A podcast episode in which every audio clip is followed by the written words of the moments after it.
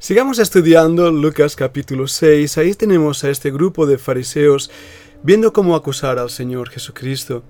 Las acusaciones hacia su persona fueron tan grandes y tan siniestras que terminaron siendo la causa por la cual le acusaron y fue llevado a la cruz. Ahora bien, nos muestra a nosotros mismos el peligro que nosotros corremos de también ser fariseos cuando vivimos en el poder de la carne y de nuestra religiosidad en vez de vivir realmente sujetos al Espíritu Santo. En Efesios capítulo 6, donde hemos estado leyendo, el versículo 30 dice, y no contristéis al Espíritu Santo de Dios, con el cual fuisteis sellados para el día de la redención. Este es un versículo importante porque nos indica primeramente que ya tenemos el Espíritu Santo, hemos sido sellados con Él para el día de nuestra redención. No hay que orar para recibir el Espíritu Santo. No hay que pedir a Dios que nos envíe el Espíritu Santo. Nada de eso. De hecho, si alguno no tiene el Espíritu Santo, entonces no es de Cristo. El Espíritu Santo son las arras de nuestra herencia, muestra que somos hijos de Dios. Pero la Biblia nos enseña que podemos contristar al Espíritu Santo y se contrista se apaga también es otra palabra utilizada cuando el creyente no vive sujeto a él, dando el fruto, el fruto del mismo espíritu que transforma nuestro carácter, nuestra manera de ser y actuar, y que no puede ser procesado o inventado, sino tiene que ser genuino. Así que el Espíritu Santo de Dios es quien debe controlar nuestra vida. Y en ese aspecto, aquí en Efesios tenemos varios imperativos. La palabra imperativo quiere decir una orden. Sed, andad, mirad, amad y estad firmes. En el versículo 1 dice, Sed pues imitadores de Dios como hijos amados. Una vez más nos invita a ser, no a hacer, sino que seamos imitadores de Dios porque seguimos el ejemplo de nuestro Padre y queremos ser como Él, y es una orden. Pero además, el versículo 2 dice, Andad en amor, como también Cristo nos amó y se entregó a sí mismo por nosotros, ofrenda y sacrificio a Dios en olor fragante. El verdadero amor, el amor ágape, es lo que fluye de Dios y cuando nosotros estamos controlados por Dios, ese va a ser el amor que va a fluir de nuestra vida. Vamos a amar a nuestros hermanos, vamos a amar a Dios con todo nuestro corazón, con toda nuestra alma, con todas nuestras fuerzas. Esos cinco grandes mandamientos primeros que nos empujan a una relación cercana con Dios, que transforma lo que somos, transforma lo que hacemos, que produce el fruto del Espíritu Santo. Y en ese versículo 2 no termina ahí, porque el versículo 8 dice, porque en otro tiempo erais tinieblas, mas ahora sois luz en el Señor andad como hijos de luz. ¿Lo ves? Otra vez nos da una orden, una ley, andar como hijos de luz en medio de estas densas tinieblas. Y ahora nos da la clave. ¿Qué es eso de andar como hijos de luz? Versículo 9. Porque el fruto del Espíritu es en toda bondad y justicia y verdad. Justamente lo que habíamos estado antes hablando. Versículo 10 comprobando lo que es agradable al Señor, y no participéis en las obras infructuosas de las tinieblas, sino más bien reprendedlas. Así que nos invita el Señor a que el fruto del Espíritu en bondad, justicia y verdad controle nuestra vida. Ahora, el versículo 15, otro imperativo.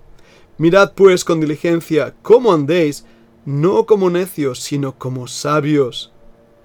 Mirad.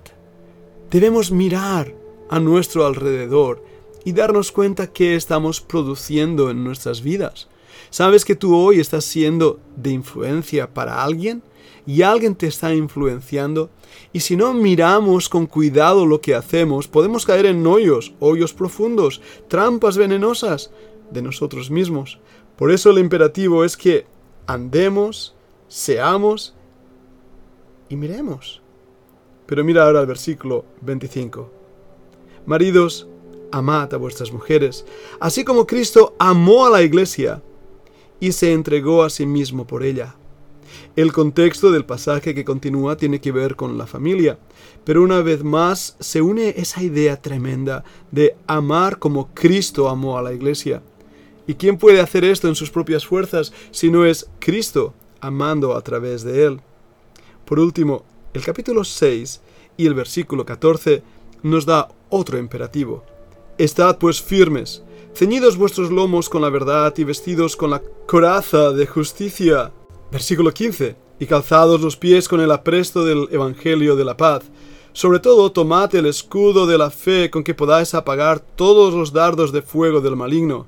Y tomad el yelmo de la salvación y la espada del Espíritu que es la palabra de Dios. Orando en todo tiempo, con toda oración y súplica en el Espíritu, y velando en ello, con toda perseverancia y súplica por todos los santos. Dios nos llama a la acción, a estar firmes. La palabra literal es mantener tu tierra allí donde estás, defender tu puesto. Y para eso nos muestra que estamos en una guerra, en una guerra contra el pecado, contra Satanás, pero sobre todo contra nosotros mismos, contra nuestros pensamientos, llevándolos cautivos a Cristo para que la ley de nuestros pensamientos, de nuestra mente, no haga una guerra en nosotros, sino caigamos a los pies del Señor. En el pasaje de Lucas, los fariseos habían vivido con su fuerza y vieron en Cristo un motivo por el cual acusarle. Él hizo el bien, no hizo el mal en Shabbat. Y aún así rabiaron porque sabían que no había razón para acusarle, al contrario, había sanado una mano seca, un hombre impedido, había sido sanado. Y sin embargo la maldad de estos religiosos fue tan grande que atacaron al Señor Jesucristo. No es de extrañarnos que cuando servimos a Dios, hacemos su voluntad y vivimos una vida que le agrada a Él, vamos a ser atacados, vamos a ser menospreciados, vamos a ser insultados, ¿Por qué? Porque aquellos que viven en el poder de la carne, siendo controlados por el viejo hombre, tienen celos y envidias y contiendas y griterías y amarguras y cosas semejantes a estas. El pasaje de Efesios que hemos leído nos muestra claramente. ¿Qué hacer en cuanto a esto? El Señor Jesús nos da la respuesta en dos pasajes. Aquí en el libro de Efesios, después de habernos dado las herramientas eh, del guerrero y habernos hablado de los enemigos del guerrero, en el versículo 12 no tenemos lucha contra sangre y carne, sino contra principados, contra potestades, contra los gobernadores de las tinieblas de este siglo, contra huestes espirituales de maldad en las regiones celestiales. Después de habernos mostrado cuál es nuestra guerra, Él dice, por tanto, Tomad toda la armadura de Dios para que podáis resistir en el día malo, habiendo acabado todo, estad firmes. Y termina el versículo 18, dice, orando en todo tiempo, con toda oración y súplica en el Espíritu y velando en ello con toda perseverancia y súplica por todos los santos. ¿Qué hizo el Señor en Lucas 6? Después de haber escuchado a sus detractores, después de haber servido fielmente al Señor y haber visto la maldad de esos hombres, el versículo 12 nos dice en aquellos días, Él fue al monte a orar y pasó la noche orando a Dios. Esta oración no era una oración cacofónica y repetitiva. La palabra ahí orar quiere decir clamar, buscar a Dios apasionadamente, buscándole como el ciervo clama por las corrientes de las aguas. En medio del conflicto, el Señor ni dio respuesta a aquellos que le acusaron sino que se dedicó a buscar a su Padre en oración, clamándole, contándole a Él, diciéndole a Él lo que estaba pasando. El Padre escuchó claramente ese motivo de oración. Y es interesante como veremos porque después de haber pasado ese tiempo ante el Padre, Jesucristo buscaría a doce hombres, doce hombres que serían sus apóstoles que le acompañarían en todo momento y que cambiarían también la historia de la humanidad. Muchas veces Dios usa el conflicto, Dios usa la indiferencia, los ataques, el odio de los demás, para darnos grandes bendiciones que jamás hubiéramos ni imaginado. Es raro esto, y es difícil de entender en la vida cristiana, que Dios permite aún el sufrimiento, para nuestro propio beneficio. Y que Dios da la vuelta a las cosas que aparentemente son negativas para darnos una gran expectativa. Pero para hacer eso, tenemos que andar en la verdad, vestidos del Señor Jesucristo, andar en santidad, andar en una vida de obediencia, andar en comunión con el Espíritu Santo. Y ese andar es lo que caracterizó a hombres como Enoch, que andó con Dios, caminó con Dios y se fue con Dios.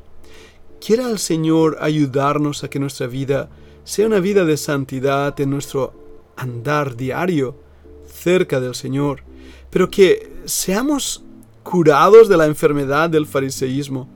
Dios nos dé un corazón tierno y humilde y sensible a Él, un corazón que le ame y le busque apasionadamente, aún en medio del conflicto, como hizo el Señor Jesucristo. Solo así y de esta manera podremos entender el verdadero sentido de la santidad, que no, se, no tiene que ver con haz y no hagas y lo otro y aquello, sino que la santidad es mi búsqueda de Dios, mi anhelo de amarle, mi anhelo de estar con Él, mi anhelo de ser ese pámpano unido a la vid. Yo quiero la santidad.